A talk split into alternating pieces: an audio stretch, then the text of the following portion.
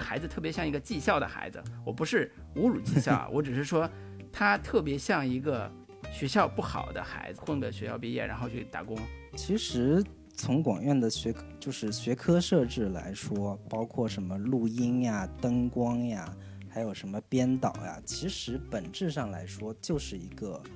呃技校的专业设置。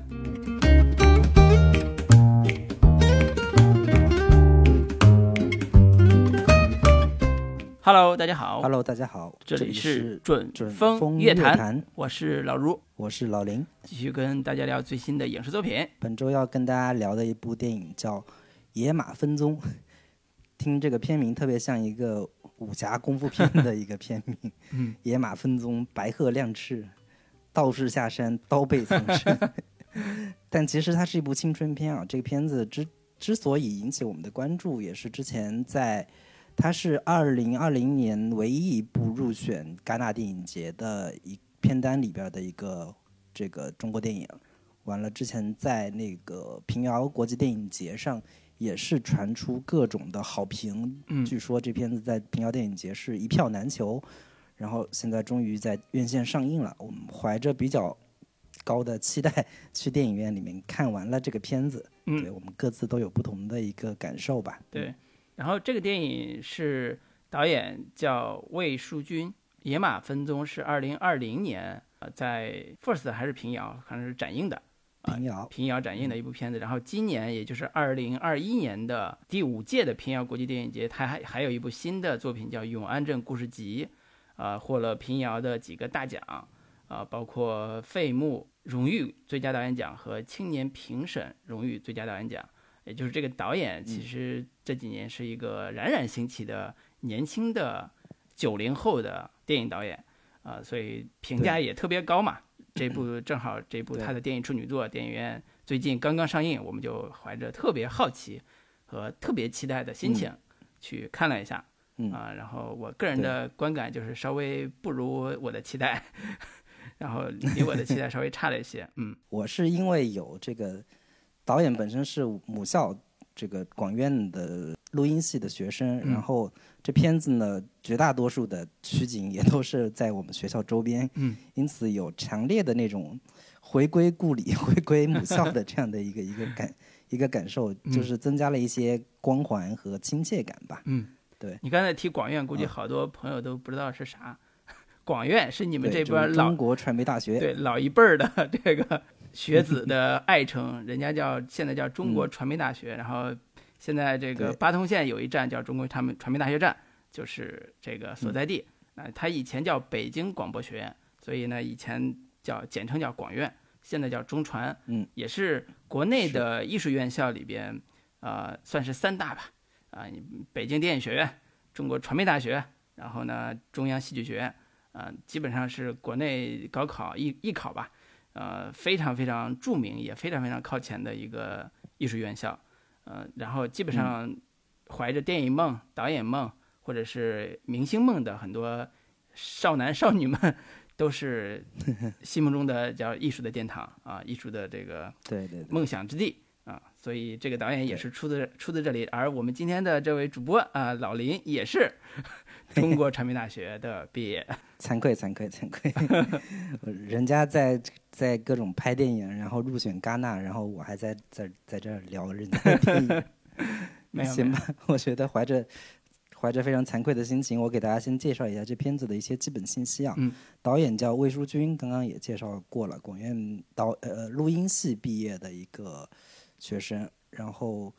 呃编剧也是魏书君，还有一个叫高林阳。那主演包括周游，他也是凭这个片子获得了这个平遥国际电影节的一个最佳新演员、最佳演员的最佳男主男主男主角的这样的一个奖项。那其他的演员还包括郑英成，他是演这个片子里面周游的女朋友，然后王小木是演片中的一个导演的角色。其他的演员还包括佟林凯、赵多娜，还有一个李梦。李梦在这个片子里面是一个客串的一个角色，但是基基本上没怎么露正脸。她其实，在片中演那个呃一个性工作者的这样的一个角色，对比较少的一个戏份。那上映的时间是今年二零二一年的十一月二十六日，它是在二零二零年的十月十十月十五日在平遥国际电影节上面首映。那影片片长是一百三十分钟，呃，时长是比较长的。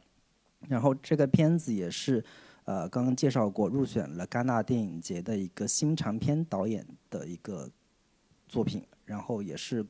去年唯一一部入选的这个中国电影。然后这个导演呢，非常令人嫉妒的一点是，他拍了目前三个。片子都入选了戛纳，这个起点是非常高的。它是二零一八年的一个短片，叫《延边少年》，入选了戛纳电影节的短片竞赛单元的特别提及奖。还有一部《永安镇故事集》也入选了导呃戛纳的导演双周的提名。呃，之后还有一部二零二二二零二二年的一部叫《白鹤亮翅》，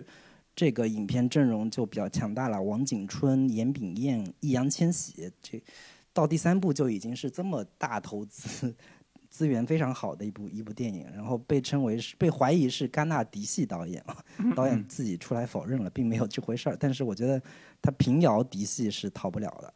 啊，目前评分方面，豆瓣是六点七分，但是票房成绩不是特别好，两天堪堪差不多六百万这样的一个成绩，最终我估计票房也就一千来万这样的一个一个一个票房成绩吧。对，基本的影片信息就是这些。嗯，我怀疑这个一千来万的票房，可能有一半是中国传媒大学的学生贡献的。看看自己的诗歌，我猜也是啊，看看自己的诗歌，然后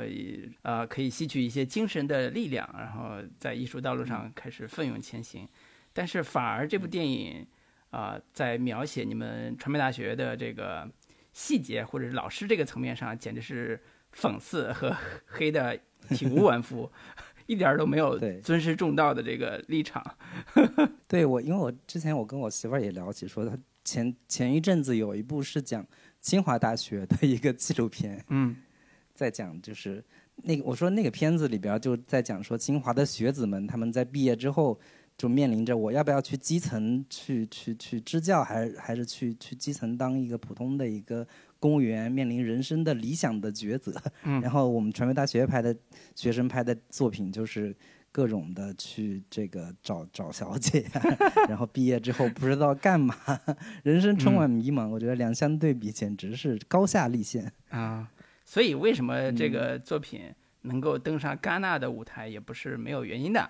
就是勇气啊，对自己的剖析的勇气，或者是对这个社会的表达的勇气。那这种自由的、奔放的这种气质，可能是这部《野马奔踪》像这个片名一样，能够引起大家好奇或者关注的一个原因吧？这可能是啊，嗯，对对，所以它不是那种啊歌功颂德式的，也不是那种尊师重道似的，好像一切都是对的啊。它有它的反叛精神，它有它的立场。那可能这也是这个片子呃，在在像平遥国际电影节这种国际电影展吧这种舞台上。啊，那些冲着电影朝圣来的这些观众们也特别喜欢这种气质的原因。对，那我们就各自来给这个片子打一个分数，说一下自己推荐的理由吧。好，你先来。好，我先打六分。然后因为可能带的期待有点高，所以观看的过程中稍微觉得有点乏味啊，或者说原本我我之前在节目里边也说过，我不是特别喜欢以。啊，电影圈或者文艺圈本身来说，我觉得这种题材带着一种矫情和伪善啊，或者虚伪在这里边。那这边这个这个片子里边，在一定程度上，他把这个伪善或者虚伪的层面上啊，做了另外一种的，刚才叫讽刺的东西，所以看起来稍微好一点。但是我依然觉得导演对自己生活提炼的时候，还是有点像大学生作品或者像毕业作品的那种感觉啊，所以。可能因为之前期待有点高，所以觉得有点稍微不是很喜欢啊的原因。还有一个就是我自己在看这部电影的时候，对里边表现出大学生毕业之后的或者毕业前夕的那种迷茫的这种氛围，和他所选择的不遵守社会规则或者违背啊规则的这些事情，稍稍有一点跟我的成长经历或者跟我的这个情感有点隔阂。啊，我一定程度上不是特别能理解这个人物的有些选择，可能我已经是一个呃油腻的中年人的原因吧。我对青春的那种叛逆感其实已经有点远离了啊。但是当我看到他在后半节表现出来，他跟呃所谓比他要成熟很多的油腻的导演和摄影师的这个关系的时候，啊，我觉得这样的一个组合和氛围，呃，我是有一点点感觉的。我是觉得他这个导演魏淑君在后半节的有些处理上要更成熟一点，啊，不像学生作品了。他比如说他用了两对儿的男性的关系，一对是男主作为一个录音系的师哥，带着他的下一届的小弟，就是师弟啊，一个是成绩特别差的一个师弟，然后他俩人组成了一个叫不成器的组合。然后去接活儿，那他身边的这个导演和摄影师是一个特别会来事儿，然后说话也特别油腻，但是一看就是将来在这个圈子里边会混得很好的啊，两个也是年轻人。那这两对关系放在一起对对并置的时候，啊，你就能看到同样是学生，同样是大学生，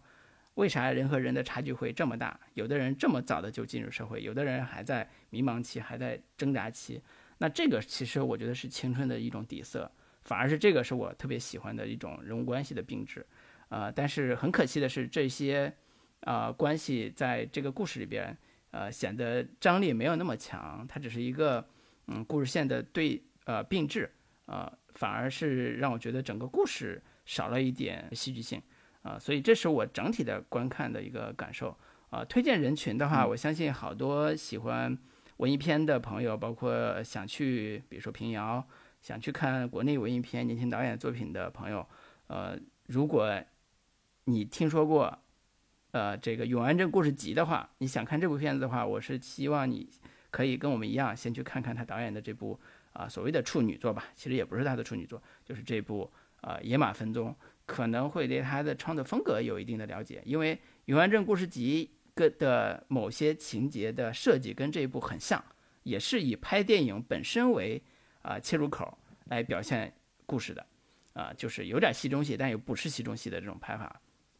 所以我觉得这个可能是一个呃长期观察这个导演创作风格的一个呃起点啊，这所以这是我推荐的理由。那老林呢？呃，我我补充一个信息啊，就是之前我们跟我们一块儿连麦过的一个。呃，迷影圆桌派的女女嘉宾肉肉老师，哎，是这个片子的策划之一啊，文学策划，对，我看到对，文学策划，对，然后老卢给这个片子打六点零分，嗯，这个非常有意思。哎呀，这对我我给这片子打我我这个片子打七分啊，嗯，对对，这是这其实是一部文艺青春片啊，但是它也是我最近看过的青春片里面比较真实自然的一部。电影跟我们以往看过的国产青春片，各种堕胎啊，各种三角恋、撕逼这种，还是比较不一样的。它呈现了一个相对比较真实的原生态的一个艺术系的学生的真实的心理状态。我觉得这一点是比较能打动我的。我之前在看那个日本的日剧那个短剧开始了的时候，我在豆瓣上发过一个短评，说为什么国产剧里面就是很少有这种年轻人要追求梦想，然后在这个追求梦想的追求理想的过程当中放弃理想的这样的一些故事，为什么在国产剧里面特别少，甚至都不存在真正意义上的年轻人？我觉得，那么这一部《野马分鬃》其实让我看到了国产青春片里边。非常真实的青春样貌，就是年轻人纯粹的真实的那种迷茫、失落。我看这部电影的时候，我想起我之前看过很早之前看过的那个石康的小说《晃晃悠悠》的那种那那那样的一个观感，就是可能那个是石康那个那个年代的七零年代的北京的那种。呃，混不吝的年轻人的状态，那可能《野马分鬃》呈现的就是当下这种九零后年轻人群体的那种北京爷们儿的那种那种真实的青春状态的一个呈现。我觉得这两相对比，其实是有一个非常有意思的一个一个映照关系的。然后从其实从个人情感代入上，我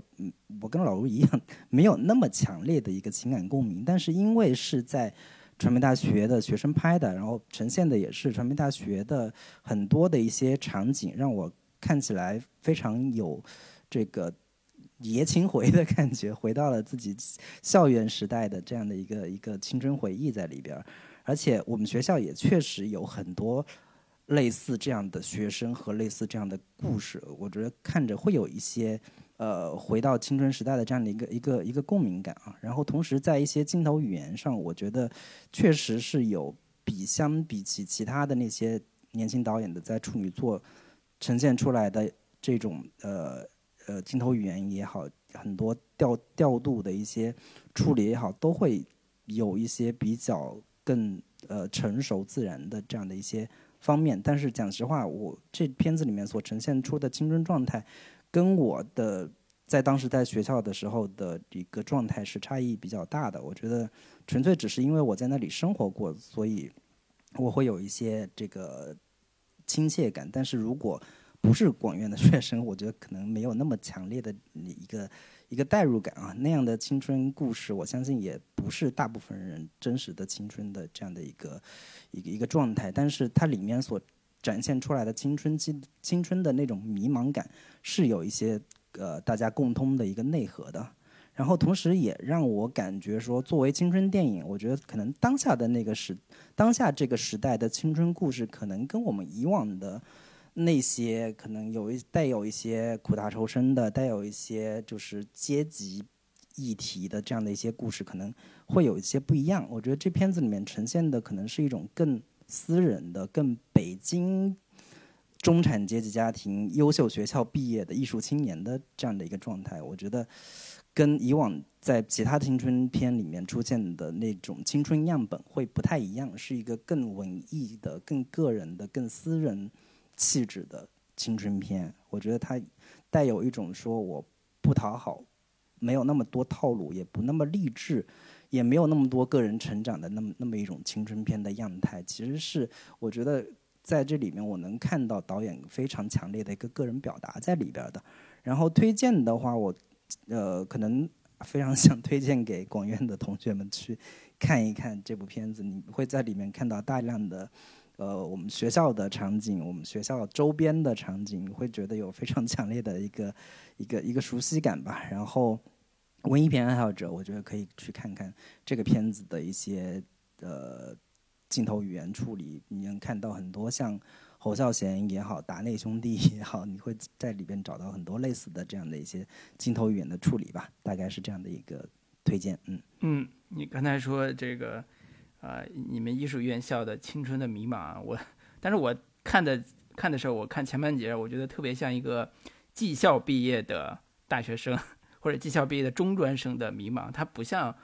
呃，艺术院校的，或者像你刚才描述的那种北京的孩子的那种风格啊。但虽然他整个像周游这个演员，他的外形也好，他的整个说话的方式也好，挺北京的，甚至我都恍惚觉得有点像那个那个夏雨，对，那个夏雨特别像夏雨。啊，但是，呃，我其实还是觉得他对于这个像你们正儿八经考上中国传媒大学的这个录音系的这个学生的那种迷茫感和所谓追求理想感是是不对等的。就是你比如说你刚才讲说他他追求所谓理想啊，他我没给没在片子里边看到过任何他追求理想的这个点，对，所以所以有时候我在想，其实可能这就是我们对人物的理解的不一样的地方。嗯就是我可能更，呃，care 的是他的内在合理性，啊，比如说他的家庭给了一些戏，啊，他是什么样的，然后呢，他个人的困境是什么样的，然后他生活的，比如说像，呃，电影里边的传媒大学的这样一个环境，他为什么会做这样这样选择？那这些可能都没有给我一个很幸福的，让我幸福的一个人物的这个前半节的那个塑造，所以这也是我为啥觉得前半节看的特别。无聊的 一个原因，我觉得这个这个可能就是我我们理解这个这个故事或者理解这个人物的一个偏差。在我我刚才说就是追求理想这个这个点，其实是是针对那个短短剧开始了那个那个故事来说的。嗯，其实在这个这个那个野马分鬃这个故事里面，我。并我并没有觉得说这个主角是是带着一个什么明确的理想目标这样的一个追求在里边的。我觉得他这个片子里面，甚至他其实故意要呈现说，呃，这个人物是没有什么追求，没有什么理想的，他不知道自己未来要干什么，他甚至根本就没有没有一个未来的人生目标跟人生方向。我觉得这个可能是我们很多人在刚毕业的时候的一个真实状态。其实并没有那么多人说我毕业之后我就知道我一定要以后要干什么，我以后想想想成为一个什么样的人。嗯，其实，在这个片子里面，这个主角也是跟我们很多人一样，我不知道以后要干什么，我学了一个。学了四年的录音系的这样的一个专业，然后我也接了很多活，跑过很多剧组，但是我依然不知道我这个职业，我我这个专业到底有什么用？不就是举这个话筒按两个按钮吗？这个东西为什么还要学四年？四年出来之后，我似乎也不知道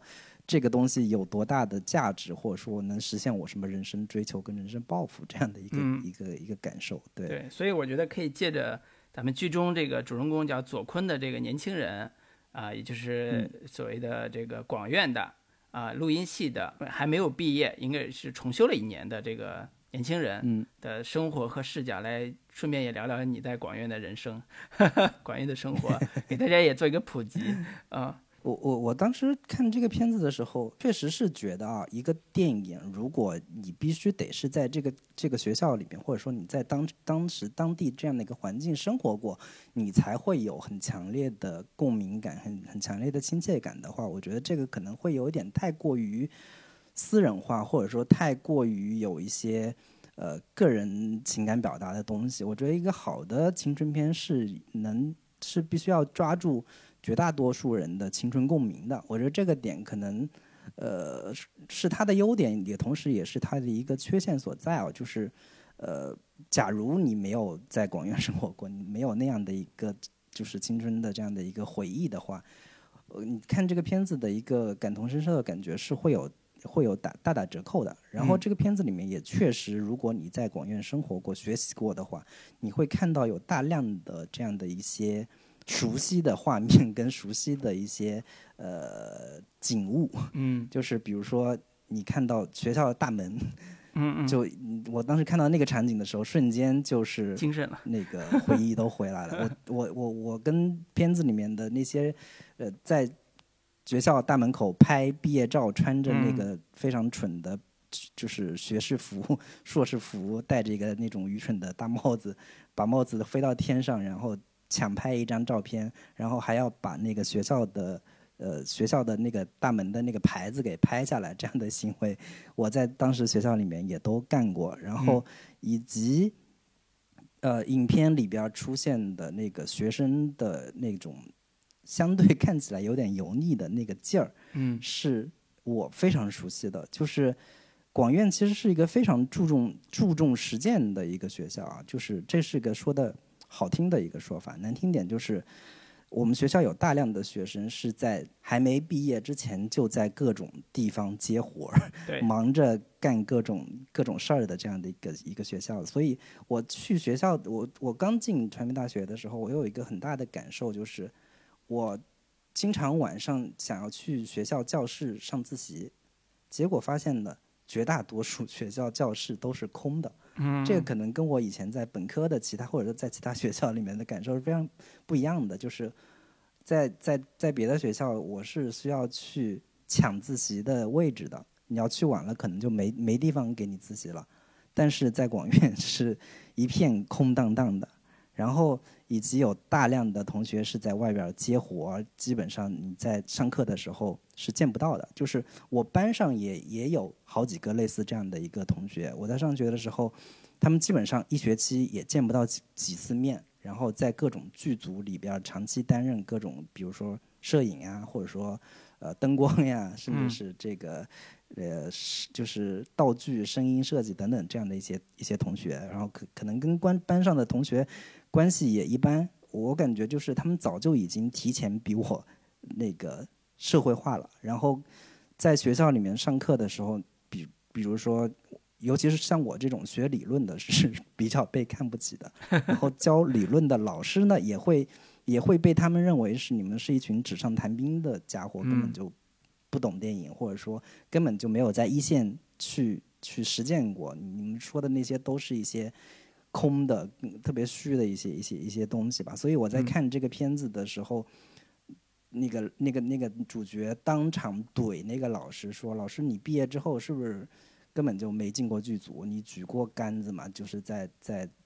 剧组里边儿，就这样的场景，我在学校里面其实是比较熟悉的。然后我印象比较深刻的一个一个细节就是，呃，我们我们在上一堂相对偏理论的课的时候，老师放了一个电影片段。”说你们看这个片段，你们自己现场想一个就是选题，写一个论文，未来做做一个可能选题的这样的一个一个设计吧。然后我们就我我们这种学理论的就各种说说一些非常空的，拿一些相对比较套路的这些呃电影理论呀，或者说美学理论去套，说这个片子人物如何分析啊，或者说。情节结构如何如何？然后有一个长期在外边当摄影师的同学，就是上来跟我们说：“哦，我看这个电影的话，我可以分析说，论斯坦尼康在这种商业电影里面的呃运用之类的这样的一个话，这样的一个主题。”我觉得就是。在我们这样的学生看来，说我连斯坦尼康都没摸过，我不知道斯坦尼康是怎么用的。然后人家在讲说斯坦尼康是怎么在这些商业类型片里边去进行镜头语言的一个组接，或者说它的一个功能和使用的一个技巧。嗯，我我当时就有种叹为观观止的这样的一个感受，就有很多类似这样的一个观感吧。其实，在看这个电影的时候。呃，影片中主角的这样的一个状态，以及影片中这个主角身边的那个导演以及摄影师的那个那个劲儿，确确实实是我们广院学生的劲儿。这个 不得不承认是这个片子抓的非常准确的一个点。嗯，对，广院我是因为很多这很多年前有某种原因也经常去嘛，然后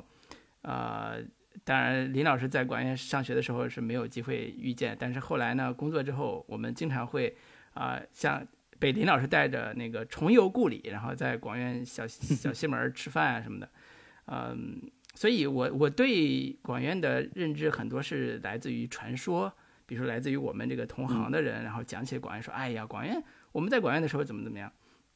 然后经常会提几个典型特征，就是像你刚才讲那个广院的学生和别的学生到底有什么不一样，就比如说和中传呃和那个中戏的。北电的有什么不一样？一个就像你说的，实践水实践或者或者是叫非常早的开始接活这事儿，呃，是广院呃那个中传是最突出的，北电也有，但是中传是最突出的，就是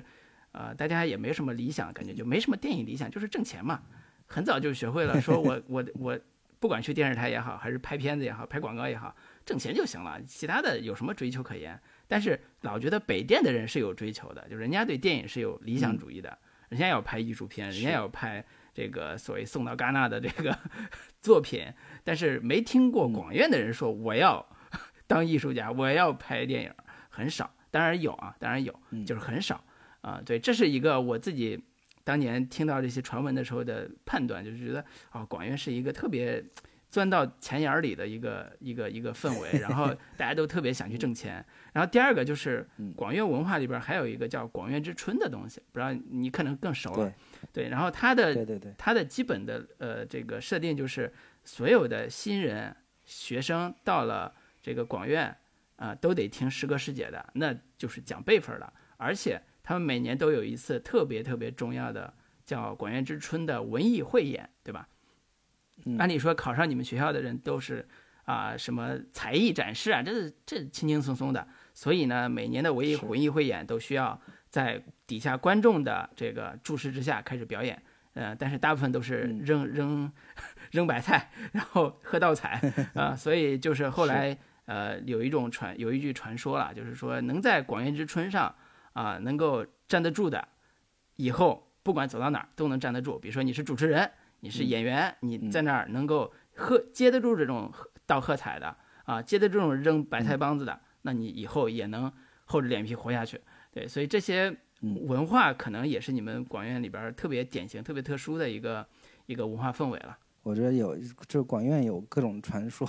就是比如说觉得广院的学生相对比较浮躁，然后以及整个北京的传媒圈里面，广院可以占半壁江山。我觉得这话也。不为过，不管是各种电视台、各种的影视公司，还是各种的这个网络传媒公司等等的，都有我们各种师师弟师妹、师哥师姐的身影。嗯，对，就是还是比较社会化的这样的一个学校吧。对对对，就没有说就是做学术或者说做研究这个这个这个东西，什么板凳要坐十年冷，我觉得这个根本就不是我们广院的风格。是是是，所以我觉得呃，虽然这个今天我们刚才聊的这一大段跟电影好像关系没那么深，但是呃，可能对于很多不了解广院的或者中传的朋友，呃，或者是听众，听到这个描述之后，可能对电影里边那个。呃，电影里边男主他的学校的氛围，或者是他的成长的这个环境，呃，就有了一个直观的理解。这样的话，也能理解他为什么在这个环境里边对他的老师，刚才说说老师你二十年都没举过杆，你凭什么教我们录音？然后以及呃，他本身也是一个经常在外边接活的一个年轻人，所以他故事一开始他就是一个呃重修的这样一个重考重修对对重修的这样一个大学生。啊，而且他如果重修不不过的话，他可能连毕业证都拿不到，对，所以这这就是他本身的一个人设的一个起点。那他后期的时候，他跟他的同学之间形成的一起拍类似于像拍毕业作品这样一个氛围，也是也是这个男主逐步的所谓走向社会，融入这个刚才讲的充满了这个社会化的，然后连同学之间都已经开始互相吹捧的这样一个油腻的。艺术创作氛围的这样一个环境里边，他的生存之道，或者他是他是怎么看待的？呃，里边有一场戏是特别特别典型的，就是类似于像有点像啊广院之春的那种语境的一个环境，就是一帮广院同学聚会，呃，或者叫应该叫他们是属于开机宴嘛。他们拍作品之前啊，导演、摄影师啊、录音以及相应的这些助理啊，这些人聚在一起啊，喝酒啊，聚餐。然后呢，开始唱起了你们的校歌，《小白杨》。对，年轻的白杨。对，我觉得这个也是我刚进广广院的时候印象很深刻的，就是我刚进广院，然后也是一个什么活动，大家就就坐在一个礼堂里边，大屏幕上就播放着这首。年轻的白杨，可能没没没在广院待过的同学不知道这这首歌到底是什么，嗯，或者说这为什么他们忽然唱起这首歌？这是我们的校歌。然后这首校歌呢，非常牛逼之处在于，我这个大屏幕放的那个那首歌呢，是由广院毕业的各大主持人一人一句连唱的。然后那些主持人呢，包括比如说白岩松啊、撒贝宁啊，嗯，还有什么这个当年的什么。朱丹呀，啊不朱丹，朱丹朱朱丹入不了我们学校，还有其他的很多你你在就是中央电视台看到的，然后各大各大牛逼电视台看到的这这这些名嘴们，一人一句，然后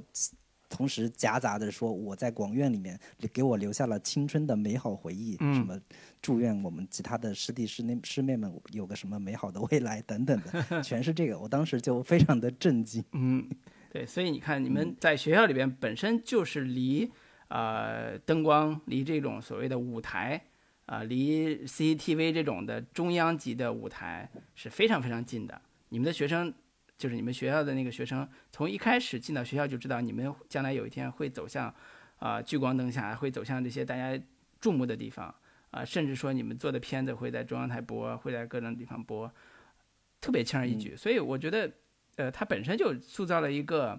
呃，精英感。就是如果大家在学校里边有这种心气儿的话，他很容易成为一种精英感或者精英的气质。尤其是，呃，自己也是三大院艺术院校的学生嘛。但是这个电影里边的男主，他在这个学校里面的状态，就是一个我跟学校本身就是格格不入的状态。啊，对老，怼老师，然后自己挂科，然后呢，自己也没有找到自己为什么要学录音的方向，好像也。也对这个事情也没有那么的热心，他好像就是一个在迷茫期的一个大学生的一个呃样子，然后呢，你也不知道他自己到底想干什么，你只是发现他自己最想的是跟他的女朋友在一起，然后呢，可能也想开开心心的出去玩儿啊，就是一个特别简单的一个学生。所以我为什么我觉得在一定程度上，我看这个片子的那个前半节，我觉得这个这个孩子特别像一个技校的孩子，我不是侮辱技校，我只是说他特别像一个。学校不好的孩子就在学这个学校不好，然后我也自暴自弃，我也没什么追求，我就想混混个学校毕业，然后去打工，啊，就有点那个感觉。其实从广院的学就是学科设置来说，包括什么录音呀、灯光呀，还有什么编导呀，其实本质上来说就是一个呃技校的专业设置，其实是一个非常强调技能性、实践性，或者说实实实应用性质特别强的一些专业。嗯，然后你你你所谓的这种绩效感，其实是是相对比较准确的。对我我看这个片子的时候，给我一个很强烈的一个感受，就是它的真实感。嗯，就是这种真实感，不只是说我在这个学校里面生活过，我在这个学校待过，所以我看到它呈现出来的人物状态特别真实。其实是我看到这个片子是把很多青春片当中可能不太去展现的，或者说不敢展现的东西，都呈现在荧幕里，以一种不加修饰的这样的一个姿态呈现出来，有一种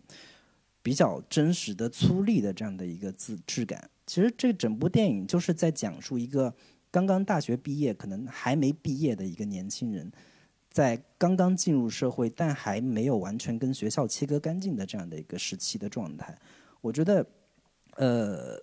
关于青春迷茫的电影，其实我们看过有很多啊，但是在这部电影里面，我觉得他甚至对于自己到底迷茫的理由是什么，或者说对于这个世界的失望的具体的指向是什么，其实是一种比较模糊的状态，仅更多的是一种情绪，就是有一个阶段马上要结束了，但是即将开始的新的生活到底是什么？还是有一些模糊的，我未来到底打算干什么？人生到底有什么意义？我觉得这些东西，在这个主角的身上都是一个混沌的、迷茫的、混乱的这样的一个一个情绪跟状态。我相信我们很多人在大学刚毕业、即将毕业、还没毕业的那个时期，是有过类似的这样的一个一个感受的，就是很多东西是一些大词儿，爱情啊。理想呀，未来的人生目标，其实是一些看起来我们应该去思考的，但是我们都对，就是这些东西还没有来之前，我们要即将要面对它的时候，我们其实对这些东西是模糊的，我不知道到底是是什么，我该该如何去面对它。然后这个电影其实就把这样的一个情绪跟状态体现的还比较的充分，我觉得这个是。我在以往看其他的青春片不太能够看到的，或者说不太有看到说往这样的一个方向去呃呈现的，或者说以这样的一种形式跟方式呈现出呈现出来的，对，嗯，可能像你说的这种真实的大学生活的片子，很多都容易拍成，比如说地下电影，拍成这种独立电影的这种样态，呃，其实前些年在 DV 时代是有过的。啊，类似这种生活质感，呃，而且我也想起来，我们上大学那些年，呃，类似这种迷茫感的作品也是有的，但是不是电影啊，就是像什么《草样年华》，就是当年也是属于小说嘛，对畅销的这种，呃，大学生时代的小说。然后，呃，电影里边其实有一些细节，有些情节是，呃，很容易让人，比如说让现在的年轻的观众可能有。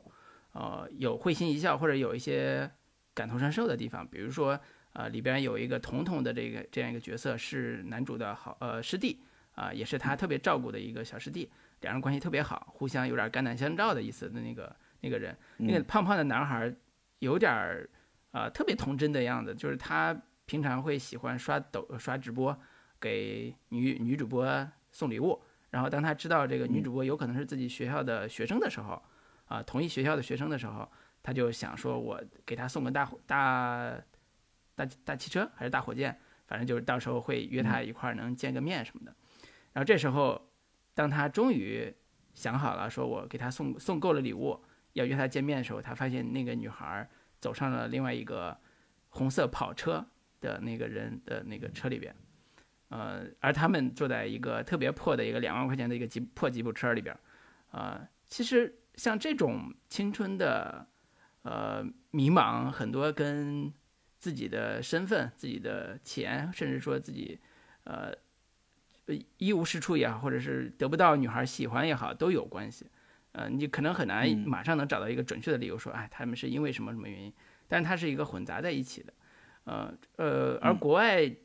最有名的青春迷茫片儿，可能就是那个毕业生。就是对达斯汀·霍夫曼演那部《毕业生》，可能每个人上大学的时候都会看那样一个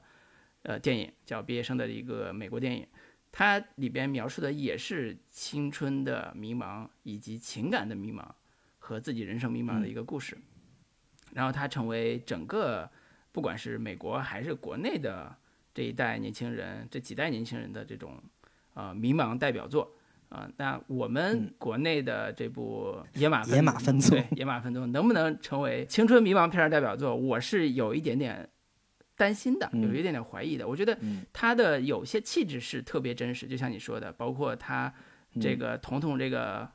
师弟失恋的失恋的时候，啊，这个师哥啊，男主就带他去了旁边的一个小旅馆，一看就是那种情色场所，然后提供服务的这种小旅馆，然后他就在这儿。彤彤在这儿遇到了那个，呃，一个特别好看的年轻女孩儿，有这样有一场戏拍的也挺挺挺有质感的，呃，就是这种戏，呃，可能对很多大学的男生来讲，啊，他们可能幻想过，他们可能实践过，啊，但是真正拍成作品的不多，真正能拍出来的不多，嗯，啊，因为这种戏会让人觉得说，呃，大学生的生活怎么这么这样啊？怎么是这个样子的呀？啊，你们积极阳光，啊，展现正能量，然后为为为祖国建设的这个精神去哪儿了呀？啊，对对，但是这个反恰恰是这个导演眼中的啊另外一层的大学生的真实的生活状态，啊，他们的日常的情感的归宿，啊，他们对于肉体的欲望，这些都是在这个电影里边呃能够写到的。这个我我觉得这个是导演的勇气啊，我觉得不是每个导演都有勇气去展现。这些细节和这些情感，啊，这个地方，在这个地方，我是，也我是佩服这个导演的。对我觉得，对，呃，在自己的作品里边能有这种心思和情节，而且能把它拍的没那么俗气，啊，我觉得是有的。呃，其实呼应的，你比如说呼应的一个场景是啊，乘哎乘风破浪里边，哎还是就是那个那个韩寒导演里边也有一段，就是我我一辈子后会无期，对后会无期里边。就是那个王珞丹说那句话，啊，我这辈子都是什么优，你凭什么让我从良？呃，那段戏里边也用了类似的这个，呃，性工作者这种桥段，但是明显它是调侃性更多的，然后这个是真实感更多的，对，所以写法是不太一。我我之所以觉得这片子比较有意思，或者说比较特别的一个点，就在于说，其实它整个片子是用一种相对比较自然主义的。方式去呈现一个人和他的一个精神状态的，就是刚刚老卢提到类似毕业生这样的一个作品，它其实还是用一个比较戏剧化的，或者是某种类型片模式的故事，嗯，比如说毕业生里面，他他的他爱上了他女朋友的妈妈啊，不是爱上了，就是跟 他那个女朋友的妈妈发生了关系，然后他如何处理或者说面对这样的一个问题，但是在这个电影里边，他其实是。呃，没有那么戏剧性，或者说他所遇到的所有的事情都没有那么的戏剧化的呈现的一个样态。嗯，就是如果是一部相对比较商业类型的，或者说真真正意义上的青春片，类似于《致青春》这样的电影的话，他会把所有的这些，不管是亲情也好、友情也好、爱情也好，以一种非常呃情节句式的、非常强的戏剧冲突的故事。呈现在影片当中，但是在这个电影里面，它其实也有亲情、友情、爱情这样几个部分吧，但是它都用一种非常，呃，我就我刚才所说的自然主义的形态，就是真实的年轻人的状态，它没有那么狗血，没有那么多不可调和的矛盾冲突，或者说它有那些不可调和的矛盾冲突，但是它没有用一种极端戏剧化的形态出现在这个电影里边，比如说爱情，就是。爱情这个点里面，他着重是在讲他跟他女朋友的之间的关系，就是那个女朋友看起来非常有目标，努力要赚钱，然后进入社会之后，他那个女朋友是非常社会化的，然后明确知道自己要努力赚钱，要跟爸爸去带爸爸去迪士尼，去香港迪士尼。但你你看这个桥段，你明显知道这片子是比较早之前的故事，因为嗯，现在上海也已经有迪士尼了。对，然后以及是说，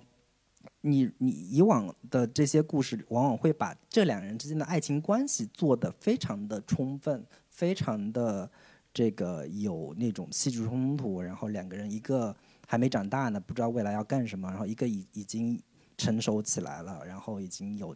已经充分认识到社会到底是怎么样的，社会规则到底是什么样的，然后那个社会规训。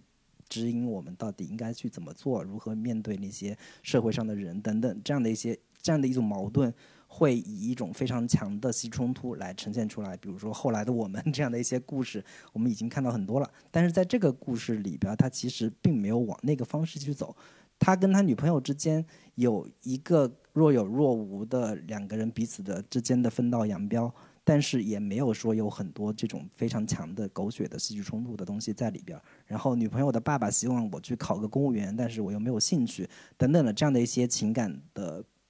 冲突，在这里面也都是一带而过就就就过了的。然后包括在事业的这个层面上，他作为一个录音系的毕业生，然后主人公自己就说了，那个就这么几个按钮，然后就举举一个杆儿，他们竟然要我们学四年。以及这个录音师这个岗位在剧组里边也是一个比较边缘的部门，没有什么没没有什么人重视，然后他自己也没有什么特别明确的艺术追求，然后不像导演以及那个摄影师那么的有这种艺术家的范儿，就张口闭口侯孝贤呀、王家卫呀、洪尚秀啊等等这样的一些东西，然后甚至主角还要去给一个装纱纱窗的土老板要当录音师，那个。他录录的那个专辑，一张专辑有一百首首歌，然后是一百首诗等等的这样的一些一些东西。我觉得这个故事在结尾的部分，当主角在出租车里面听到广播里边响起他那个之前那个土老板的那个歌的时候，他似乎在讲说，你以前所看不起的那些东西，我觉得至少人家有理想、有追求、有目标，最后还可能真的能成，而你。最后可能还什么都不是，他若有若无的，其实是有这样的一个主角，主角的内心的一个成长的一个弧光，在这样的一个一个一个故事主题里边的。我觉得这些部分都是我在看这个电影里边还挺让我有所触动的，就是他以一种相对比较原生态的人物状态、原生态的人物遭遇。呈现在这部电影里边，是他最大的一个特点吧？对，嗯，说这话的时候，感觉都在讽刺咱俩，这看不起这个，看不起那个。你你们你们倒是干点啥呀？你们又不挣钱，你们又没有好的艺术追求，你们在这干啥？对，所以这种迷茫感，哎，这个点我是认同的。当然，我我觉得那个你刚才说这种真实感，的确是它里边非常重要一个特色。所以我觉得这个导演他虽然啊里边很多故事可能取自于他自己一部分的人生经历吧。但是我觉得这部这种创作者的坦诚和呃愿意给跟观众去分享他的情感的这种这种想法，是一个创作者的起点，是一个创作者的起点。就是我觉得不是每个创作者都愿意去坦诚自我的。我自己有时候反思我自己，也是觉得我不是愿意在作品里面特别愿意坦诚我自己。这可能。这就是我的局限啊，这就是我自己创作的人人生创作的局限。但是这个导演的确，他有他自己啊对自我的认知的这种挖掘，以及对身边故事的这种吸取，他把它糅合在这样一部作品里边啊，用真实感的方式把它表达出来。我觉得这个点是的确是这个片子里边非常非常重要的啊，从他的风格和创作风创作上来讲都是非常重要的。我觉得这个也可能是为什么戛纳会喜欢他的原因。啊，戛纳在这个点上是喜欢这类作品，对，然后以及有很多可能，我刚刚说很多其他青春片，呃，不敢呈现的，或者说那个没没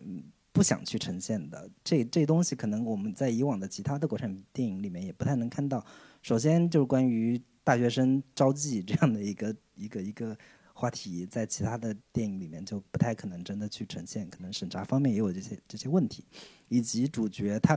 他妈妈是一个老师，然后他通过一个 相对比较隐晦的方式去呈现说，他妈妈在带几个学生，然后偷偷给那些学生泄露考试的题目，然后家长导致家长带着记者来要来曝光他们家，然后他自己偷了他妈妈的这个这个考试的试卷，然后卖给其他中学生，等等的这样的一些看起来就是整个让人感觉是中国教育要完的这样的一个 一个一个一个主题，在这个电影里面也也有比较充分的呈现，以及在结尾部分，他主角是因为就是无无证驾驶被关到看守所里边儿，我觉得这个部分。也是有一个相对比较真实还原的一个呈现吧，就是展现了主角在进入看守所之后，他所经历的看守所的真实生活。这个部分其实，在其他的国产电影甚至青春片里面，你很少看到一个青春片里面主角入狱了。嗯，一般就就顶多就是时间字幕一起，几天后或者几个月之后，在监狱门口主角被放出来了。但是这个电影里面是比较。完整的呈现了他在这个监狱里边所遭遇的生活，犯人们是怎么这个喝一口水，一个一个传传过去，然后倒到一个桶里边，这些其实都相对比较，就是我刚才所说的原生态的或者说自然主义的手法去呈现一个相对比较敏感的真实的一个生活的部分吧。嗯，甚至我都觉得里边的啊那个监狱看守所那几场戏里边，呃，可能拍的都有点。不太好过审的，就是那那那种那种戏，对，里边有浴霸啊，里边浴霸要要自己用大家的水来洗头，大家用喝的水来洗头，就是类似这种桥段，可能的确之前的确没有看到过，呃，或者说只能在一些犯罪片里边会出现啊那种浴霸什么的，嗯，还有一个桥段是他爸爸，也就是里边一个狱警，然后来到看守所来。他不是狱警，他爸就是一个警察。啊，好像就是狱警，他爸是监狱系统的，好像是，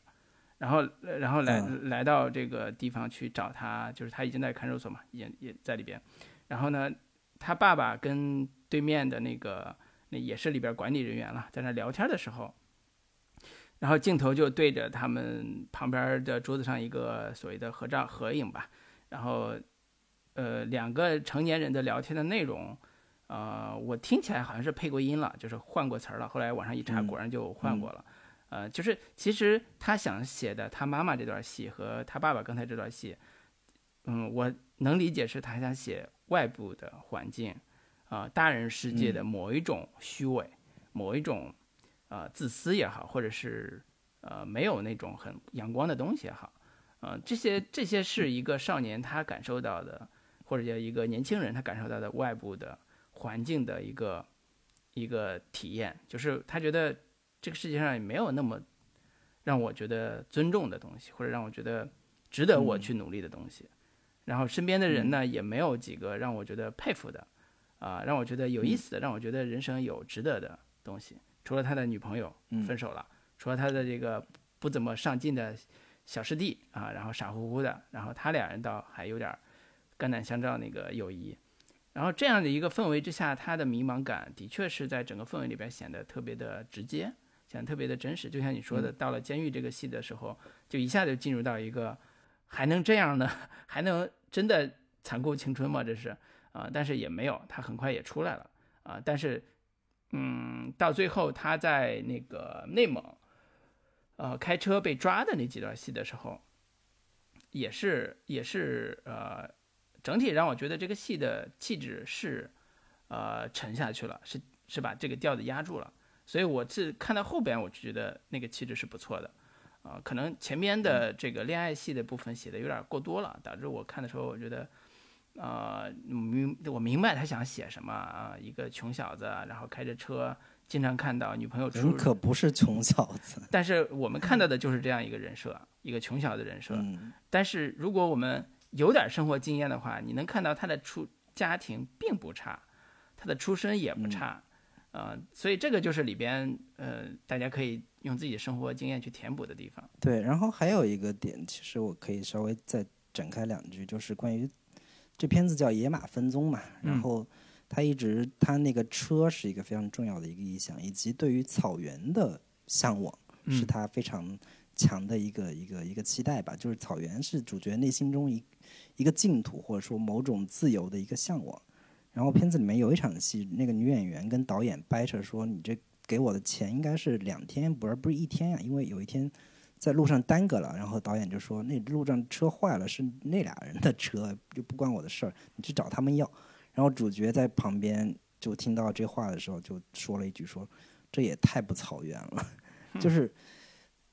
就是青春的，就是这个片子里面对于青春的某种向往，其实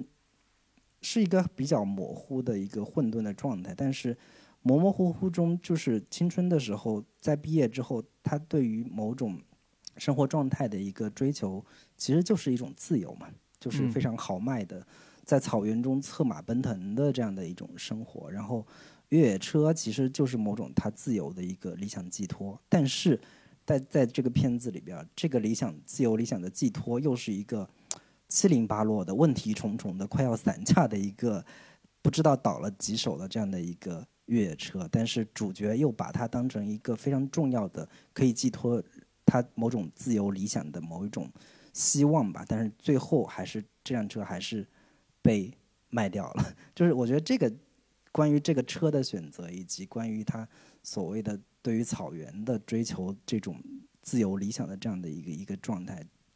就是从这些意象上的选择来说，还是比较有意味的，在这个片子里边然后还包括呃，在剧组里面的那些。就是破烂事儿嘛，刚刚老卢也提到，他特别不喜欢，就是导演如何装逼，摄影如何不尊重那些录音其他部门的这样的一个一个一个状态吧。在一个，如果你你跟过剧组，你就知道，摄影组跟导演组是这剧组里面地位最高的，然后其他的那些组就往往就不被重视，然后导演就张口闭口说一些装逼的，什么洪尚秀呀。王家卫呀，你你你太洪尚秀了等等这样的一些话，然后导演又想泡女演员等等这样的一些一些一些大家可能能想象到的剧组里面的事情，在这片子里面也也有比较多的呈现吧。对，嗯，反而我觉得到后半截让我喜欢的就是导演和摄影师这对装逼犯也好，就是油腻的这个模仿大人模样的这个社会人的这个状态，和这对青涩的这对不谙世事的。啊，这对对社会有反抗的意味的，呃，主演主角和他和彤彤这对小朋友，他两人的这两对男性的呃关系的这种反差，我觉得是特别好的体现出来。嗯，同样都是所谓的一个学校的，啊，同样都是自己在这个呃专业领域里边想要出人头地的这样一个。如果是你一开始上大学的那一刻，啊，就有这个梦想的话，那你到了大四，变成现在这个样子。呃，他们的这个对比感是特别真实的迷茫的一个出口，就是你能看到这些人，如果你要好好混，你要在社会上有进步，所谓有追求有进步，那你可能就得像刚才提到的油腻的导演和油腻的摄影师啊互相吹捧。导演第一次介绍摄影师是说这是从坎城回来的摄影师，啊，坎城嘛就戛纳嘛，然后把他捧一下，然后那个导摄影师也就。说我们这个片子啊，就全靠导演了，啊，类似这种。到了他们拍正式拍的时候，经常也会说，啊，这个导演说你拍的这个镜头，太侯孝贤了，我太喜欢了，啊，这种互相追捧的油腻劲儿，的确是在呃成为社会人的那个状态里边要学会的 一种表达方式，就是得会夸人，嘴得甜，而且得把人夸到他的心坎里。你夸导演，你得夸他是个有追求的导演，啊，对吧？你夸摄影师，你觉得他的风格就是大师，啊，两人大师就是互相要有追捧。所以你看前些年里边，呃，影视圈里边特别喜欢把导演捧大师，比如说张艺谋大师、陈凯歌大师，啊，某某导演也想被人捧大师，但是后来呢，这些呃大师导演就觉得说，哎呀，这个。在外就别吹得这么狠了，在在自己圈里边还可以吹一吹，呃，所以这可能是一个导演导演圈或者创作圈、影视圈吧，浮浮夸背后的一种讽刺，啊，那这种讽刺你放到现在的导演请指教这种节目里边，又成为另外一种的调侃，或者是另外一种的接丑，啊，另外一种的这种以此来博眼球的方式，啊，所以。嗯，我觉得这个可能是，呃，无论是电影里边，还是现实中，还是在综艺节目里边，大家对这个所谓的创作圈、导演圈、艺术圈，永远都蒙着一层朦胧的、神秘的、啊不可知的，或者是充满着光环的这种看法。今天我们的呃野马野马分鬃的导演跟我们看到了另外一个啊，至少在我心目中更真实的一个 样态。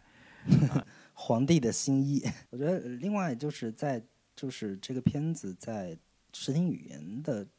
方面，我其实在这个片子里面能看到他在偷师或者说借鉴各种大师作品的一些呃调度方式也好，或者说镜头语言的一个方式啊。就是为什么这这个片子这个导演戛纳为什么会青睐这个导演的作品？一连有三部作品都入围，就是戛纳的。虽然没有主竞赛单元啊，但是在在导演双周呀，或者说短片这样的一个一个一个单元里边，他的作品都能够入选。其实，呃，有很重要的一个原因，当然一部分原因是对于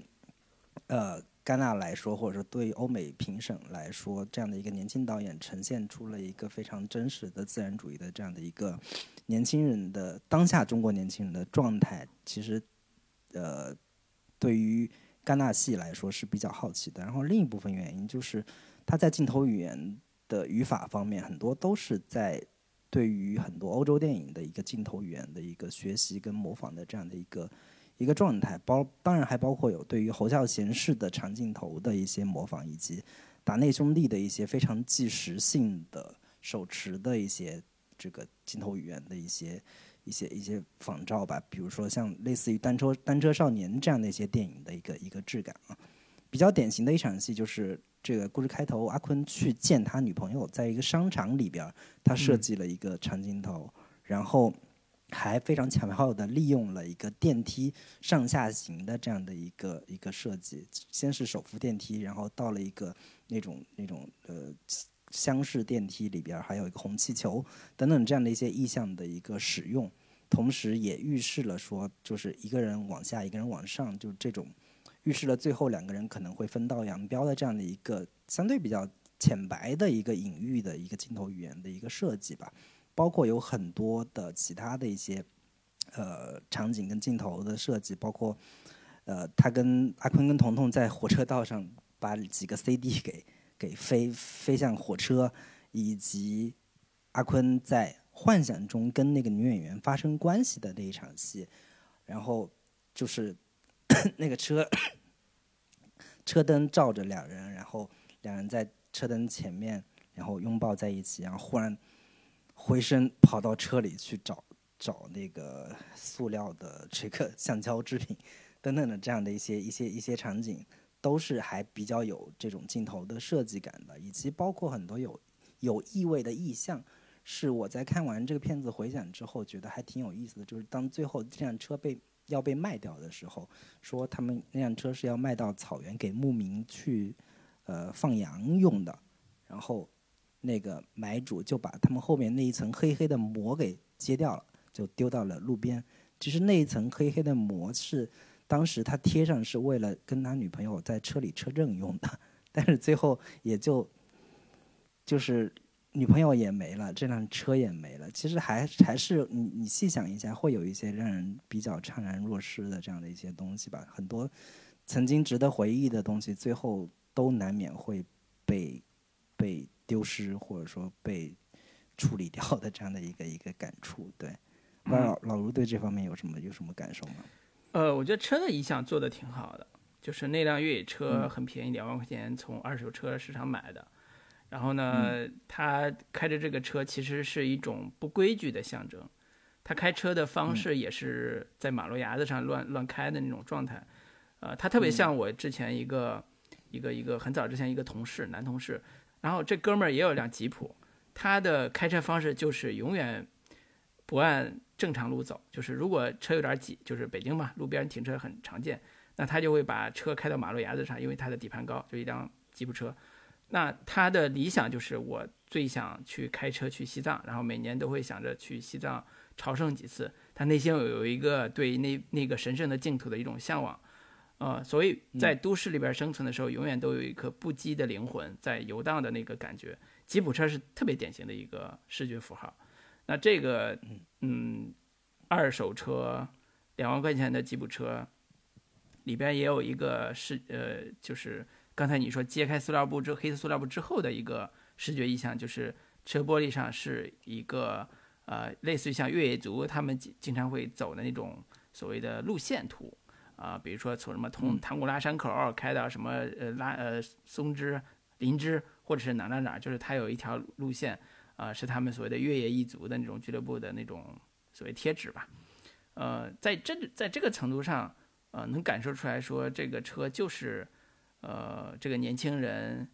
不羁的象征，或者说那就是他的一匹马嘛，那匹那匹野马，他骑着车骑呃骑骑着这匹呃钢铁野马在都市里边，在丛林里边开始呃横冲直撞，直撞的自己头破血流，这就是他的一个呃整个人的一个外化的一个东西，所以这个意象是是整个野马呃野马那个那个那个就整个这部电影吧。它的一个特别重要的一个意象，所以他最后在电影的结尾有一段野马奔腾的镜头，呃，虽然配了一个特别蹩脚的话音啊，但是那个镜头本身是 OK 的，意象本身是成立的。然后导演本来也想是把那个野马奔腾的场面和吉普车放在一起拍，但是后来因为拍摄的原因，可能也就没有实现。但是本身野马镜头也完能够完成，啊，这个意象的一个。回回应或者是 call back，就是这样一个呼应，对，所以这个意象本身是挺好的，我也觉得这也是为什么这个片子最后的完成度是不错的一个原因。因为本身汽车文化其实针对中国来说，呃，我不能说是个新兴文化吧，至少但是在我们古早的看到的美国青春片里面。汽车，或者说，因为我自己的第一辆车是一个非常重要的一个成成人礼的这样的一个东西吧。对。包括我们以前看到类似什么詹姆斯迪恩，呃，无音的反叛之类的这样的一些片子里边，就是美国的汽车文化对于青少年来说是绝对的一个成年的一个象征或者标志。但是，可能在国产电影里面，对于青春片里面年轻人要买车、拥有自己的一辆车，是一个。并不常见的一个一个设置，反倒是在这部电影里面，我看到了类似于美国青春片里面，我要有一辆自己的车，然后我驾着自己心爱的车，驾驶我的车，然后去到各种地方，自由的奔驰，然后可以就是经历各种事情。我觉得这个是可能他有某种对于美国汽车文化说美式青春片的某种呃故事主题上或者故事母题上的某种。意涵上的一个借鉴跟模仿吧。嗯，你看那个之前我们聊过那个《相爱相亲》的片尾，啊，田壮壮演那个也老大叔吧，他想啊，在退休之后有自己的新的人生，他也是买了一辆新的，有点像越野的 SUV 吧，然后说我要去西藏，啊，我要这个一边放着崔健的《花花姑娘》，一边说我要实现我年轻时候啊，也不叫漂泊的梦想吧，至少是有自由的飞翔的梦想。我要去西藏，我要去呃去那个野营，我要去开车出去玩，我要在路上啊。那这种在路上 就是一个本来的年轻人应该有的状态。所以，呃，这个片子的汽车的确呃用的还是非常非常好的。不管是他一方面代表了他跟这个世界的关系，呃，他跟他女朋友的关系，都用在了汽车这个意象上。他带着女朋友在地库里边开始开开心心的逛的时候。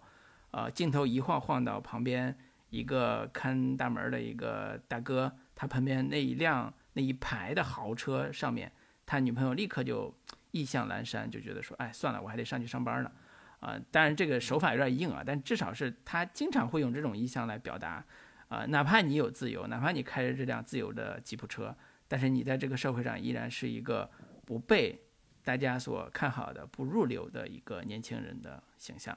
啊，这个这个是跟这个整个主题是一脉相承。那关于这片子优点的部分，我觉得 我们也夸了不少了。嗯，虽然老老卢评分只有六六点零分啊。嗯。那我们说一说这片子的一些就是缺点的部分，或者说是我们认为不够好的地方。对，老卢，你既然打了六分，你觉得 嗯问题在哪？我觉得还是跟我对这个题材本身的呃看法有关系。我之前也说，我对这种题材没有什么好感，就是 大量的这种这种题材没有什么好感。好好在是他用了你们广院的调侃的元素来做这个青春的故事嘛。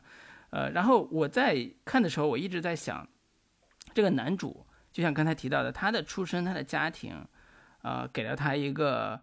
呃基本的一个成长的一个氛围，呃，当老师的母亲啊，当这个警察的父亲，然后呢，这个家庭，然后他能考上广院，如果是北京孩子考上广院，那他至少应该是一个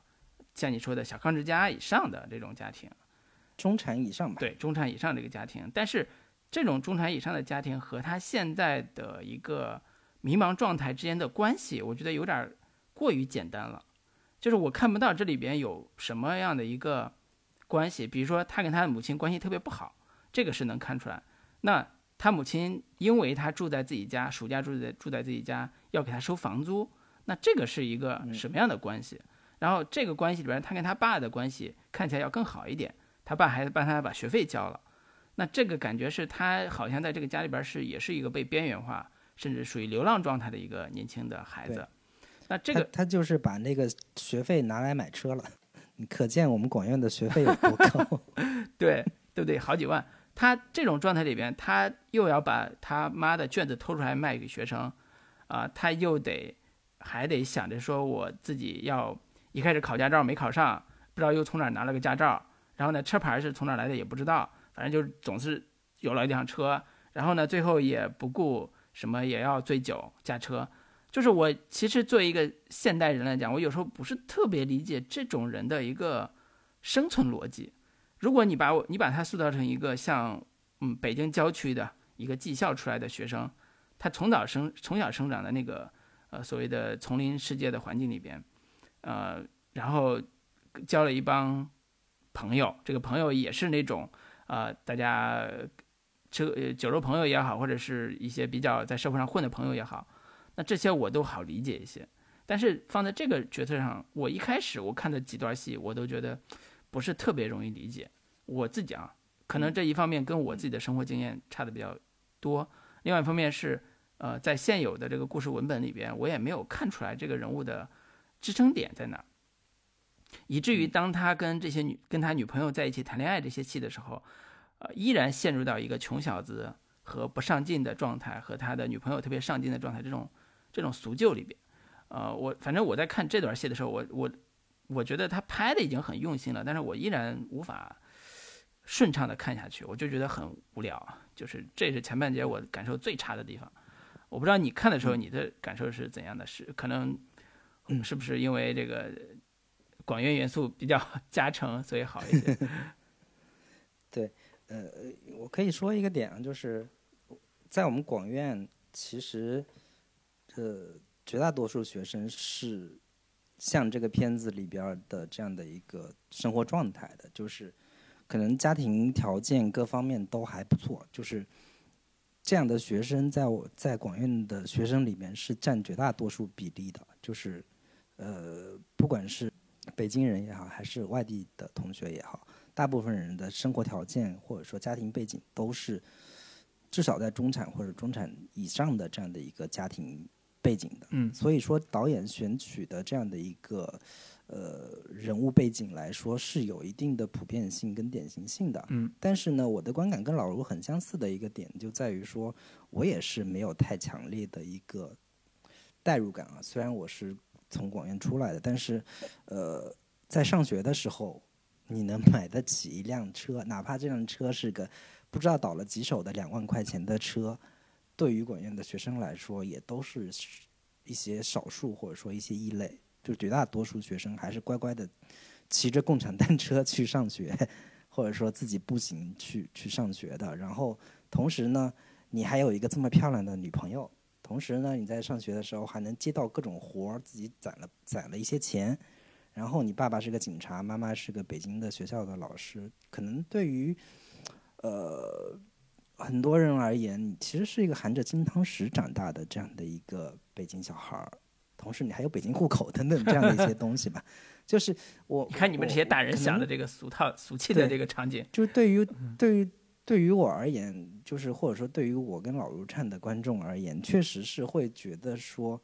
你都条件生活条件各种都这么好了，你的起起点可能比很多人都要高了，你还在那儿青春迷茫，你还在那儿就是。感觉像无病呻吟的这样的一个状状态吧，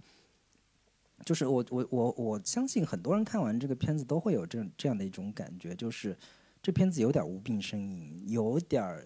就是像是在某种青春的撒娇这样的一个感觉，就是可能我们会期待说它有呈现出更深入的、更深刻的，或者说更带有某种就是呃阶级意识，或者说更带有某种的很强烈的一种呃。底层视角的这样的一些故事，青春故事，会让我们能够感觉到更强烈的青春的疼痛感。但是，呃，另一方面，我又在想啊，呃，就是我们刚刚所说的那种青春故事，会不会是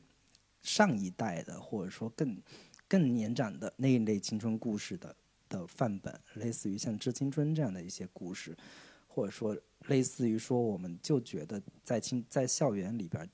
校园应该是一片净土，然后会有一群可能来自各种不同背景的学生们，相对怀着单纯的、纯真的理想的这样的一些年轻人的这样的一些故事。但是会不会有可能说，现代的年轻人，很可能生活条件各方面都已经比较好了，然后在我们的电影里面，青春片的故事里面。很少去呈现那样的一批人，嗯，那样的一批人，他们在学校里面有车，他们家庭条件各方面也都比较好，他们没有一个特别现实物质意义上的焦虑和疼痛，他们更多的是，呃，完全是精神精神层面上的，不知道未来该如何去面对，未来人生道路该如何去选择。我觉得可能不管是家庭条件背景好还是不好。年轻人所面临的这样的一些迷茫和焦虑，可能是共通的，或者说，我们单纯从导演自身而言，假如说这个片子是一个带有某种自传意义上的电影的话，那导演说我就是这样的一个背景跟家庭条件出来的，我，我对可能另一另一种状态的生活不了解，我仅仅只是想呈现我内心的。我生活过的那个状状态的年轻人的一个就是现状的一个一个展现，我觉得这样可能未必不是一种他自己个人的选择吧。我觉得从这个意义上来说，我又不想对他过多的进行苛责。对，就是是不是呈现有钱人就不行呢？是不是呈现一个学生在我在学校的时候我有车就不对呢？我有女朋友，我没有没有性饥渴，我没有性焦虑。是不是就不行呢？这个似似乎从某种意义上来说，他在刺激。可能对于很多所谓的屌丝来说，你都已经这么幸福了。但是，是不是对于有钱人或者说相对中产的优渥一点的生活条件的人的精神状态，难道就不应该被展现，不能被展现吗？这个是我看完之后的一个一个感受吧。嗯，你说这个话题跟我们刚才聊那个美国电影毕业生的话题是一样的呀。美国电影。毕业生里边的那个男孩就是一个中产家家庭出身的男孩子，他面临的迷茫和痛苦是在美国的大 house 的那个后花园，不是叫后花园，就是后后后花园里边的游泳池的那个场景里面展现出来的。就是，不是说我们看不上说有钱人家的孩子或者是中产阶级家的孩子就不能有迷茫，而是说这个人物的真实的底子到底是以什么样的方式去塑造的。你打我打个比方说啊，就是它里面有一些人物的情节让我觉得非常匪夷所思。比如说，这个男孩他为了筹钱去修他的车灯吧，或者修车，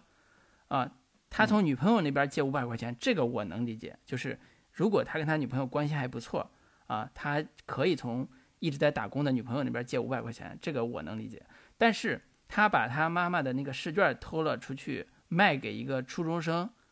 这个我不可理，我不能理解，因为我在我的价值观里面，我觉得这个这个就不是一个正常人会做的事情，就是你把家里边那个所谓他妈妈当老师那个所谓的试一模试卷，然后卖给一个初中生，我觉得这个价值观放在这样一个大四的这个学生身上，我是接受不了的，呃，而且他这种挣钱方式我也接受不了，因为你你明明。之前一直在外边接活儿，干录音的活儿去挣钱。你现在为了这个修这个车，你反而要需要去偷自己家母亲的试卷去给孩子。如果你找一个借口说，因为我妈也这么干，我妈也给别的学生偷题，所以我就愿意这么干。那你代表你的反叛精神，也许可以，但是我也没有看到这一层。所以，所以这些情节有时候我在看的时候，我都容易会跳。我觉得他特别像一个十三四岁或者十五六岁的孩子干的事儿，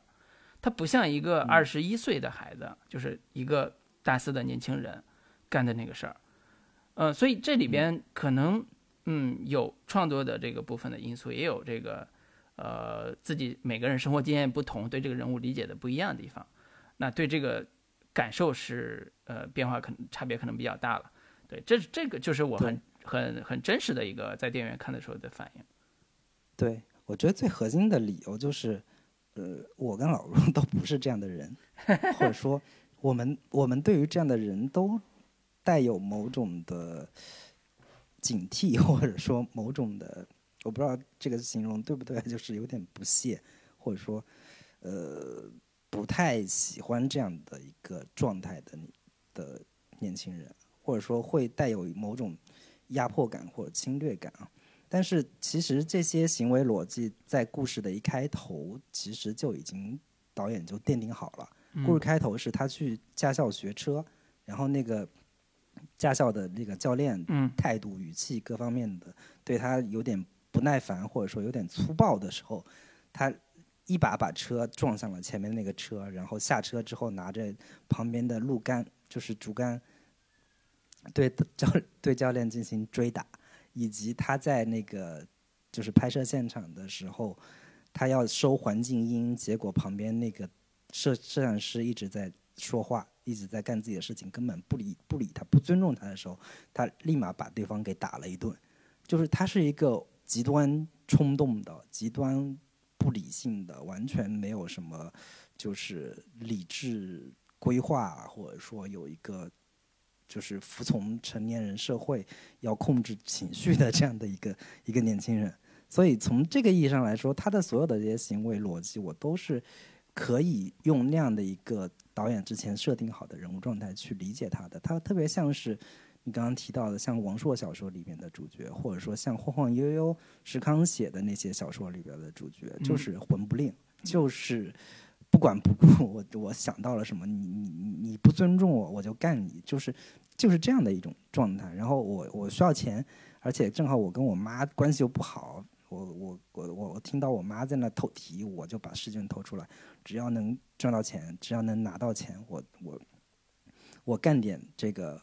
叛逆的，或者说稍稍有点违法乱纪的事情，我也在所不辞。他就是完全不管不顾的，没有驾照过期了或者驾照被扣了，我也敢开着车，我见了警察我就敢往前冲的，这样的一些人。肯定不是我们这样的人，但是这样的人绝对存在，嗯，绝对是有有我，我们身边可能也都会有这样的一些人，嗯，只不过这样的一些人可能在电影里面很少会成为主角，但是这个故事里面，可能导演也是类似这样的人，他就想呈现这样的一些一些角色，他未必一定能让你共情，他，但他绝对是某种真实的人物的一个心境跟心态，嗯。对，所以这个可能是理解这部电影一个比较大的一个契机或者障碍吧。在我我，在我这样一个成长经历或者人物性格身上，或者性格身上，有时候我身边也有那种啊亲戚朋友也好，有类似这种性格的人，但是我其实还是能理解他们为什么会这么干，不管是性格冲性格的这种张力也好，或者性格的这种极端也好。呃，但是可能的确在电影看的时候会有一点点距离感，对。然后另外就是我在呃看这个呃电影的人物关系的时候，我觉得他塑造特别好的就是呃男主就是跟彤彤这样一个师兄弟的这个关系，我觉得写的特别的特别的好，就是自然真实。然后呢，同时他跟那个刚才提到导演和摄影师的关系的时候。呃，我觉得已经作为并列对并置的这种情感关系或者人物关系已经写到位了，但是，呃，我还是希望他们能够发生点什么，啊，他们之间的关系有一个呃变化或者有一个可以书写的地方，呃，但是当然这也是导演自己的选择了，就是他在最后也是把他们依然是一个旁观视角的，互相也不不接纳的这个状态继续往下延伸，啊，所以这个是我每个人趣味不一样，我自己看的想看的东西和导演想拍的东西是不一样的。对这个我我觉得不是当缺点了，只是说我自己的感受上来讲，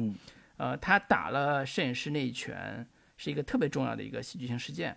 整个片子里边真正能够推动人物关系的不多，事件不多，那个是一个人物关系事件，还有后边他去开车。呃，撞了那个警察的桩子啊，然后坐牢那些是一个戏剧事件，就类似这种事件不多，但是他跟摄影师这个关系的那个起点节点，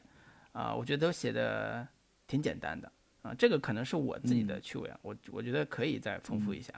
然后我我对于这片子另外一个不是特别满意的一个地方，就是他对于女性角色或者说女性形象的处理都挺。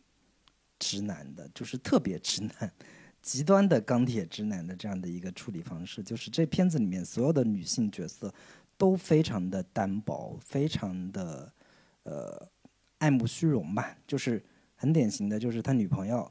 他要努力赚钱，要工作，然后我管你借五百块钱，你还拉下脸，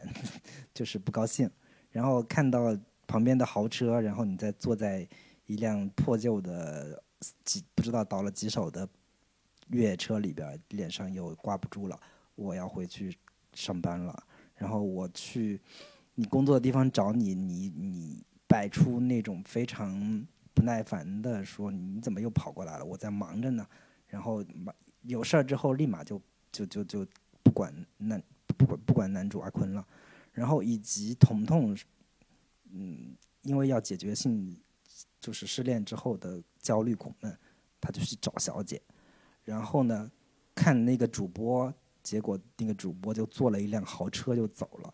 以及包括他对于那个女演员的那种欲望投射等等，就是这片子里面的所有的女性角色，对于男主来说，对于男性角色来说，都是欲望对象，都是一些非常简单的欲望符号，然后。对于情感的塑造和展现，也都是一个非常就是丛林法则的一些呃规则，就是你有钱，你有你有权利，你有这些东西之后，女人就会爱你，就会扑上来，就是这样的一些东西。尽管非常符合我们青春期对于女性的某种认识吧。但是在这个片子里面，我觉得这样的一些呈现其实是非常单薄的，甚至是缺乏反思的。我觉得这个东西是我在看这个片子里面，我会觉得他特别的直男视角，特别的没有一些在情感上有一些细腻的，有一些让人意味深长的东西。就是，哪怕在一个特别直男视角的。带有一些回忆自传性质的电影里面，我觉得把女性形象处理成这样也是非常简单跟潦草的，这个是我对他比较大的一个不满的地方。对，嗯，这个也是涉及到真实与想象的关系，就是就像你说的，好像刚才那句话可能也也有点政治不正确，就是好像青春期的男生大部分都是这样带着欲望去看女性的这种话，但是的确在一段时间的这个过程里边。呃，比如说大学这个阶段里边，有些男生就是这么看女性的，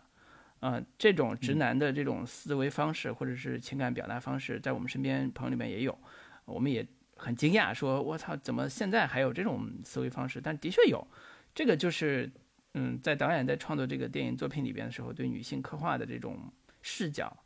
呃，他一方面是特别真实，另外一方面又觉得特别的。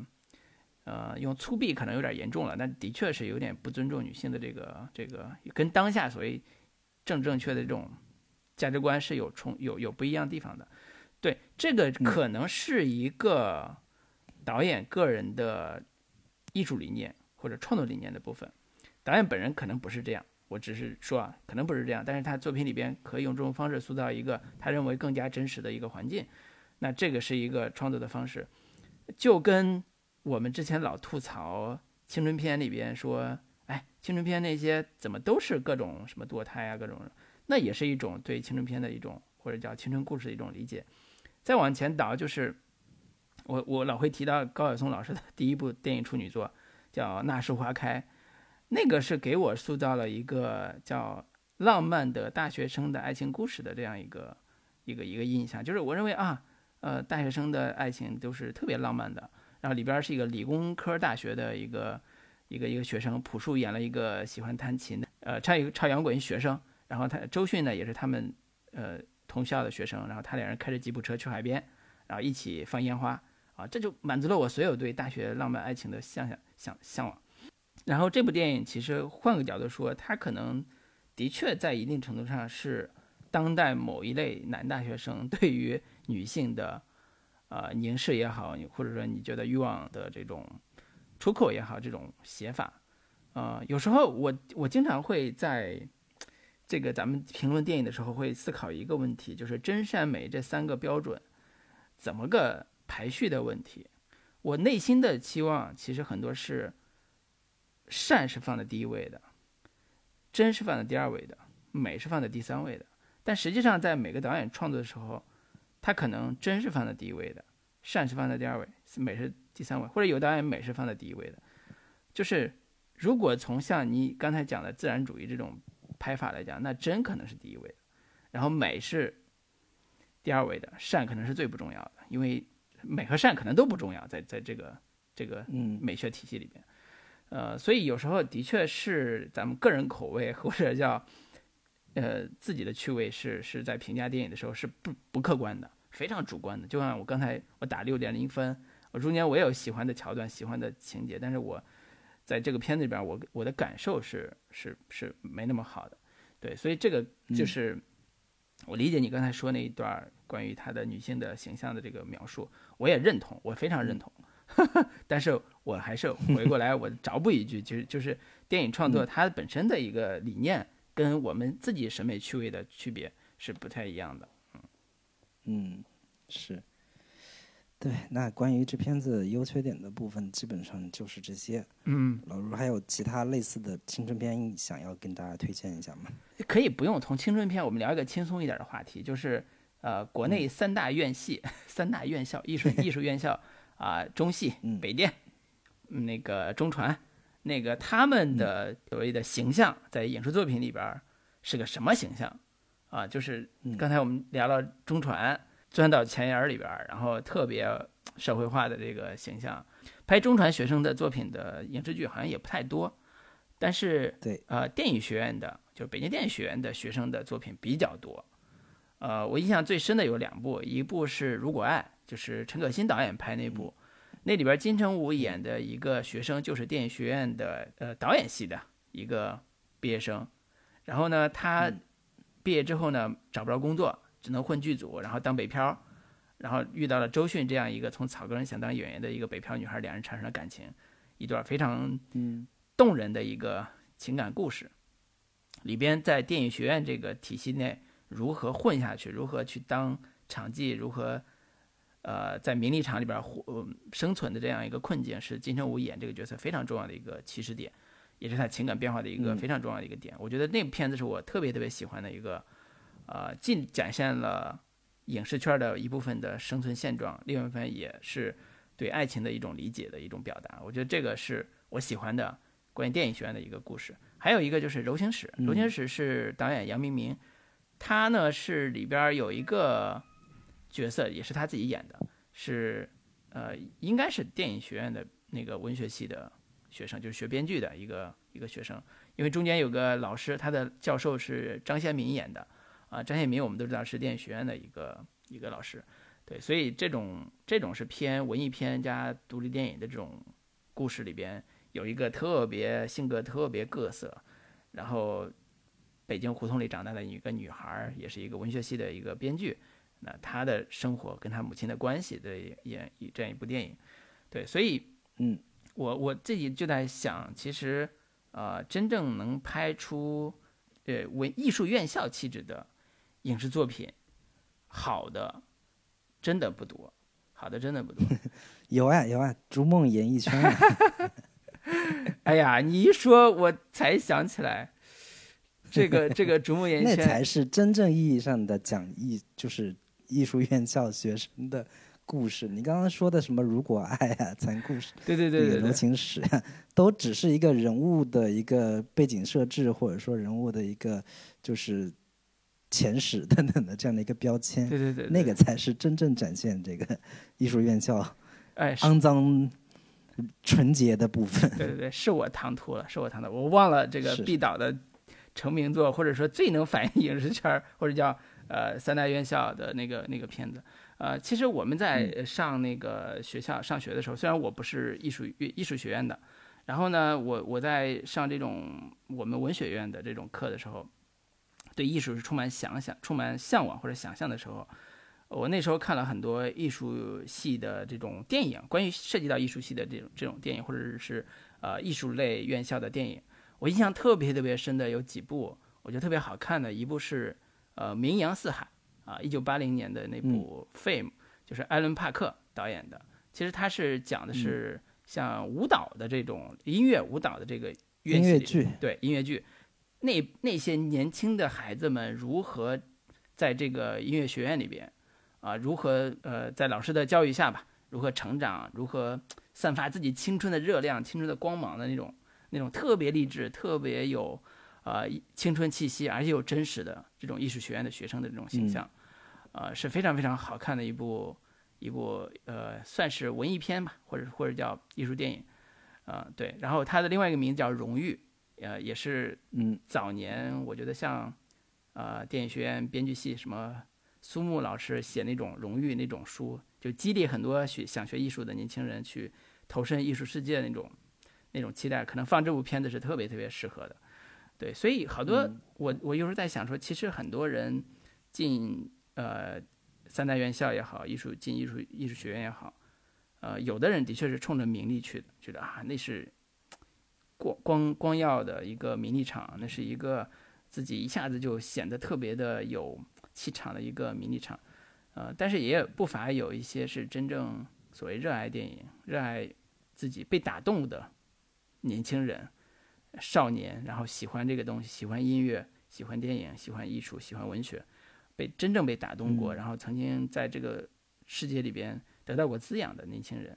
他们可能世界里边不是像 我们今天聊的这个野马分鬃那个世界那样一个不堪的世界。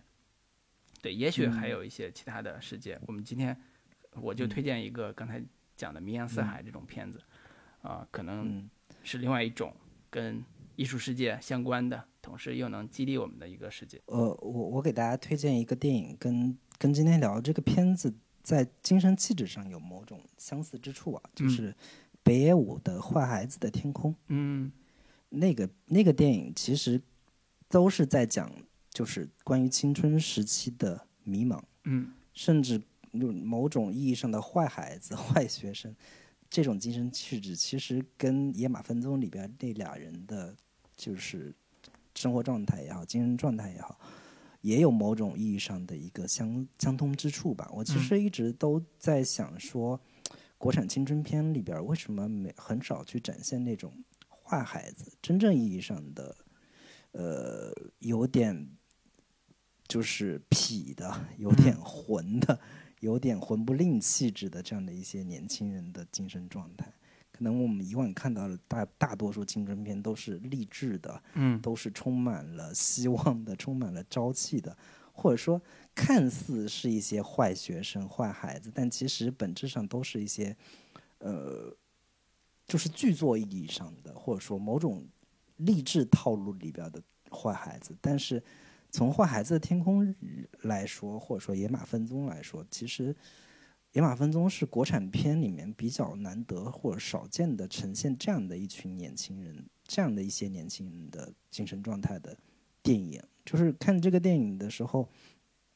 当然那个这是北野武老师非常经典的一部作品啊，嗯它的原声也非常好听。我们嗯经常可以在各种就是盘点那些 OST 的这些这些嗯书里边看到这个这个片子的一个原声，然后他这个片子里面确确实实都在讲说关于青春的意义，就在于说你可以有大把的时间可以去尝试挥霍、荒废，但是你你在这之后你会发现，青春或者说生命其实是一场非常徒劳的、无意义的这样的一个过程。其实很少有青春片真的能把在青春之后人生的无意义感、人生的徒劳感这个点呈现出来的。就是在《坏孩子的天空》里面，他其实试图想要去探讨这样的一个话题，但最终还是给了一个非常光明的、有希望的这样的一个结尾。然后，其实野马分鬃在这个意义上也跟他有某种相有有一些相似的意义在，就是主角在经历这一系列的遭遇之后，似乎明白了一些什么，或者说在他内心其实可能有发生了某一种意义上的改变，但是在此之前，他都会觉得整个青春时期都觉得人生其实没有目标、没有方向，或者说特别的徒劳无意义。我觉得这种。虚无感，其实，在呃《坏孩子的天空》也好，《野马分鬃》里面也好，都有某些某种意义上的呈现吧。在《野马分鬃》里面，其实关于这种青春的无意义感和空虚感这样的东西，其实是在国内的青春片里面非常少见的这样的一个内核。对我就想给大家推荐看一下这部《坏孩子的天空》，可能可以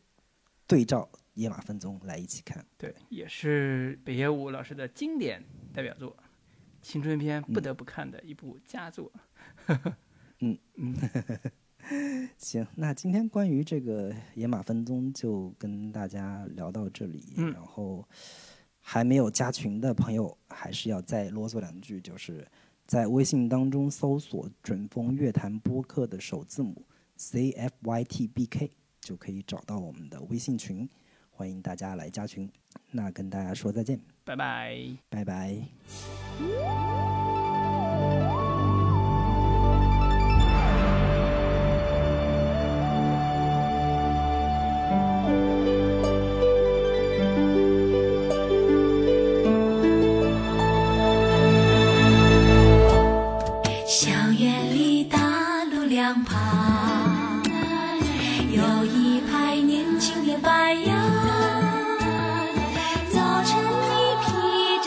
想。